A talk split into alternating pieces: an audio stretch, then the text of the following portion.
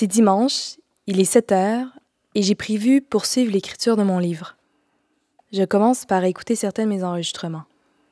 Je savais simplement que c'était une femme qui était euh, rigoureuse dans sa façon de faire de la radio et de la télévision. C'était une femme qui avait une, une- une élocution parfaite, qui avait une culture. Elle aimait les beaux vêtements aussi.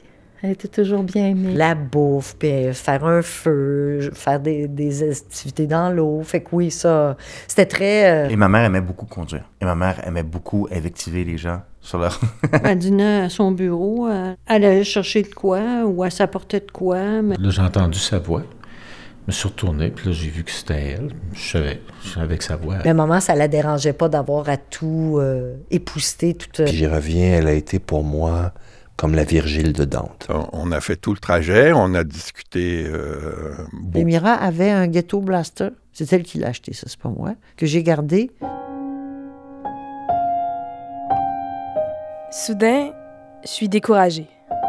Je ne sais pas comment j'ai pu, un jour, imaginer parvenir à raconter Miracré. Ça mettait des post-it qu'elle écrivait. Alors, chez Mira, il y a des livres, il y avait dedans. bon. Mira, elle, elle s'assoyait vers 10-11 heures, elle avait un Pepsi, cigarette, elle prenait un roman d'Agatha Christie. Puis Quand euh, elle, elle s'est acheté une voiture, Mira. Moi, j'avais la mienne. J'avais dû imaginer qu'en récoltant autant de témoignages, il me suffirait de compiler les informations et de les retranscrire, que l'histoire de cette femme surgirait de toutes ces informations récoltées. Enfin, bref, Alors ça, c'est mon premier contact que j'ai eu avec elle. Les bijoux, le coiffeur. Euh, c'est embêtant, mais je- je- non, je me souviens pas ce qu'elle fumait.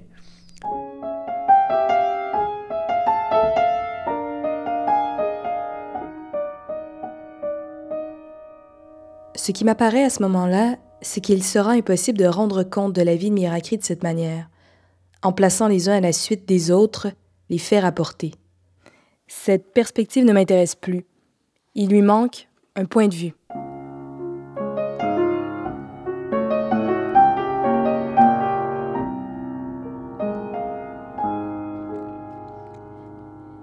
Ce qui est le plus intéressant, c'est ce que trahissent les voix de celles et ceux qui témoignent. Ce sont les réponses à des questions que je n'ai pas posées, que je garde pour moi. Sans le savoir, parfois, ils y ont répondu. Si je veux continuer d'écrire sur elle, il me faut me rendre à cette évidence. Entreprendre de raconter Miracri, c'est accepter d'emprunter à la fiction. Tout simplement parce que ce sera toujours mon ordre, mes mots, mes questions, ce que mon attention aura retenu, ce que j'aurai choisi et interprété.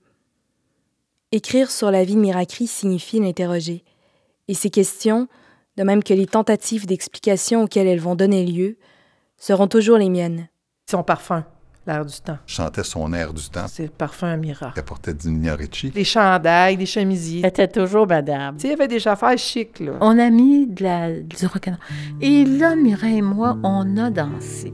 Love me tender, love me sweet. Reste que pendant de longues semaines, je ne sais plus trop comment aborder ce travail. Je me demande pourquoi moi, je me sens appelée par cette voix qui aimait Elvis Presley, les vêtements de luxe et les parfums de Nina Ricci. Moi qui n'aime pas particulièrement ni Elvis Presley, ni les manteaux de fourrure, ni les effluves de Nina Ricci. Love me tender, Qu'est-ce que je cherche? Love me true. All Je le voyais au village. euh, on a piqué des jasettes. Alors, j'ai des photos d'elle ici. Je, je les ai cherchées. Mais sans blague, là, ma mère, elle tripait pas ses desserts. c'est- Non, ma mère... C'est Elle... des minuscules bureaux, c'est vraiment des cubicules, là, comme c'est toujours. Puis il- son bureau était fait sur le long, elle C'était partageait un ça. dimanche matin, alors on avait un brunch. Fait que ça a commencé comme ça. On a parlé de cinéma, de musique. Oh, Oui, mais c'est vrai que je jouais euh, au Scrabble. J'aurais pas voulu euh, voir la volée que j'aurais mangée là. for it. C'est en ayant tout ça en tête que j'écoutais mes enregistrements ce dimanche matin-là. Autre chose m'est alors apparue très clairement. La miracle que je m'apprêtais à raconter ne pourrait satisfaire personne de celles et ceux que j'avais interrogés. Chacun avait sa version de Miracri. Certaines interprétations différaient, se contredisaient, les mémoires variaient. C'est fascinant ce que notre mémoire retient. Quels sont les instants de toute une vie que l'on collectionne, qui avec le temps, en étant reliés les uns aux autres, prennent la forme singulière d'un destin? Pour la créativité, là, travailler avec Mira, il n'y avait rien de tel. Parce que c'était une femme d'abord brillante, cultivée. Quand elle entrait, c'était une reine qui rentrait. Et c'est sûr que tout le monde cédait sa place. Tout le monde se tassait puis laissait la place centrale à Mira, puis elle aimait ça. Elle avait la crédibilité et la respectabilité.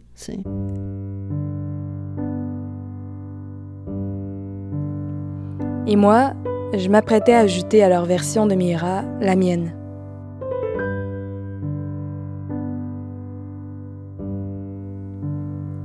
Autre chose m'a frappé dans les multiples portraits que l'on m'a fait de Mira. Un élément cette fois-ci récurrent, une réponse presque identique chez chacune des personnes rencontrées. La réponse à cette question. Mira Cri se laissait-elle connaître? Moi, j'ai toujours trouvé, il y avait comme un, un certain, euh, peut-être un petit mystère en arrière de, de cette, de cette femme-là. euh.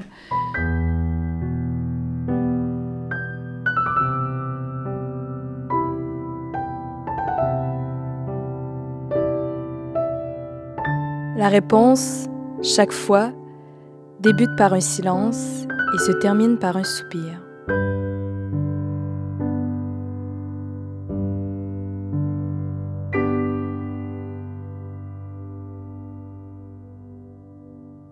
Est-ce qu'il y a des choses que vous, vous auriez aimé savoir, connaître de Miracri? À quoi rêvait l'enfant qu'elle était? D'où vient cette langue, cette musicalité, cette façon de parler, de dire les choses? Je serais curieux de savoir d'où ça vient. La seule possibilité pour que je continue d'écrire et de raconter la vie de Mira, c'était d'accepter de renoncer à raconter sa vie comme si une vérité allait s'en dégager, comme si sa vie pouvait s'exposer comme une vérité. Plutôt, ce que j'allais raconter, c'est comment j'avais essayé de faire son portrait. Un portrait qui ne serait jamais que mon portrait de Miracri, incomplet, fragmentaire et lacunaire. Il me faudra aller au-delà de ce qui m'était confié, compléter, préciser, détailler, et donc inventer, rêver.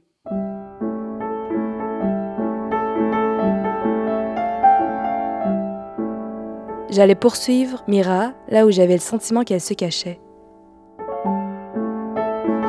Euh, des relations humaines, euh, il y a la confiance dans la parole de, de- de- de l'autre. Et c'est la première. Un professeur de philosophie avec qui j'avais rendez-vous pour parler de Paul Ricoeur un soir de septembre à Montréal et à qui je racontais mon projet sur Mira, à qui je confiais cette impression d'une Mira se dissimulant, se tairant, et ma volonté de la trouver précisément là où elle se dissimulait, m'a lancé Toi aussi, tu te caches. En écrivant sur elle, tu te caches derrière elle, derrière Mira. J'y ai beaucoup repensé depuis. Je cherche encore ma place dans ce récit radiophonique. Et pourtant, c'est important la place d'une autrice dans un livre, par exemple. Ce point de vue-là est important. Car je est un autre. Si le cuivre s'éveille clairon, il n'y a rien de sa faute. Cela m'est évident. J'assiste à l'éclosion de ma pensée. Je la regarde, je l'écoute. Je lance un coup d'archet. La symphonie fait son remuement dans les profondeurs ou vient d'un bond sur la scène. Rimbaud.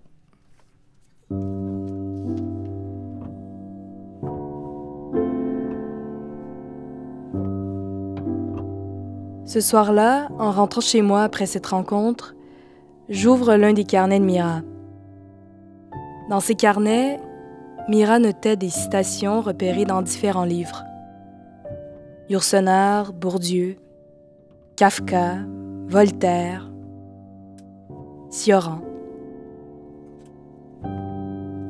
Ça m'avait beaucoup marqué au départ parce que moi aussi j'ai cette habitude-là de noter des extraits et des citations de livres dans des cahiers et surtout dans un carnet Clairefontaine, comme Mira. Dans son tout petit carnet noir, je tombe immédiatement sur cette citation du philosophe Michel Foucault. Dans la mesure où ma vie personnelle est sans intérêt, cela ne vaut pas la peine d'en faire un secret. Et pour la même raison, cela ne vaut pas la peine de la rendre publique. Je ne sais pas si cette phrase m'aide.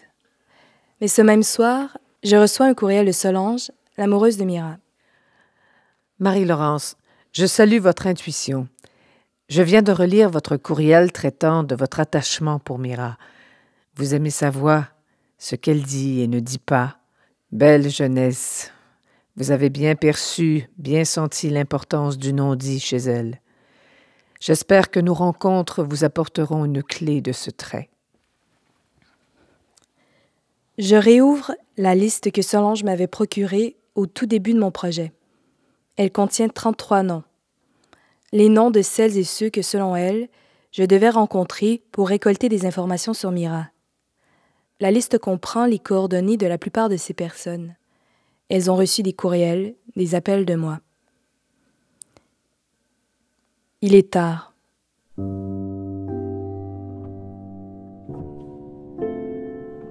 Je regarde la liste et je pense, tous ces témoignages desquels m'affranchir maintenant. Ces mots de Virginia Woolf me reviennent. Chacun de nous a son passé renfermé en lui, comme les pages d'un vieux livre qu'il connaît par cœur, mais dont ses amis pourront seulement lire le titre.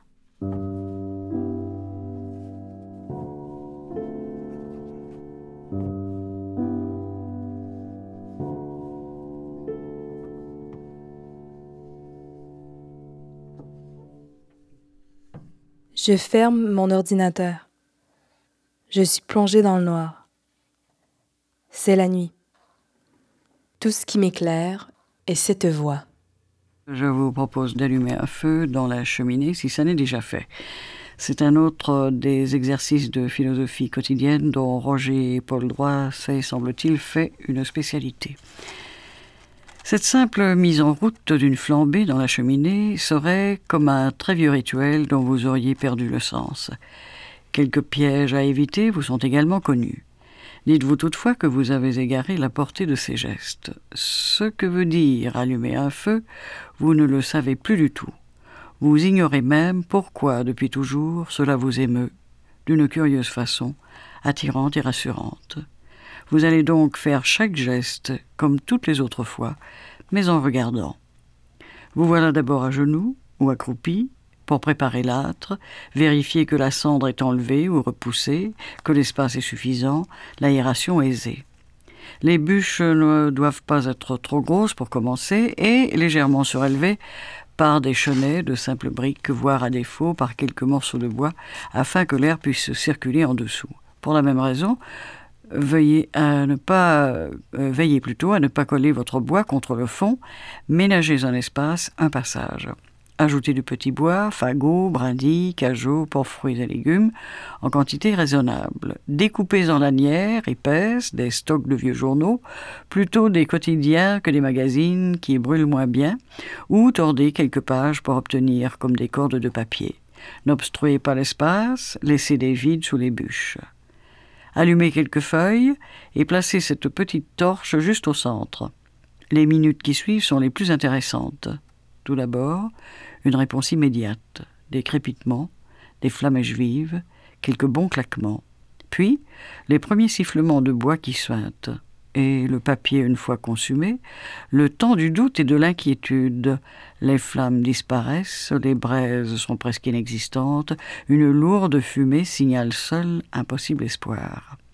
La fumée continue, elle est dense, assez grosse. Le papier brûlé rougeoie encore un peu sur les bords, par franges, et puis s'éteint tout à fait. La pensée vous vient que ce feu ne prendra jamais, qu'une erreur s'est glissée quelque part, bois humide, papier mal plié, trop tassé ou trop lâche. Tout semble comme d'habitude et cependant vous doutez, vous craignez, d'une manière absurde, injustifiée, non fondée, que l'opération ne rate. Vous ne savez pas vraiment si le rouge vous vient au jour à cause de la chaleur ou bien de l'inquiétude. Vous soufflez sur quelques braises, trop maigres, sans succès. La fumée s'épaissit, le chuintement s'intensifie, mais le feu ne prend toujours pas. Vous pensez qu'il va falloir ajouter du papier, recommencer l'opération. Vous doutez. De petites flammes vives, intenses, jaillissent soudain de la fumée, qu'elle dissipe en un instant, comme si le feu avait soudain explosé. Vous allez suivre à présent sa manière de mordre, sa façon de s'emparer du dessous des bûches, de leur lécher l'écorce, de les gaufrer de rouge. Tout va bien. Demandez-vous ce qui vous a tant inquiété tout à l'heure, ce qui à présent vous rassure. Peut-être une mémoire toujours active des temps obscurs où perdre le feu était le seul enfer. Chaque flamme qui surgissait soudain signait la victoire magique sur la nuit, la faim, le froid, la mort.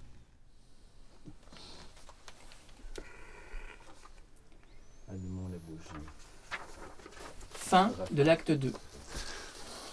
Quelle voix. Pas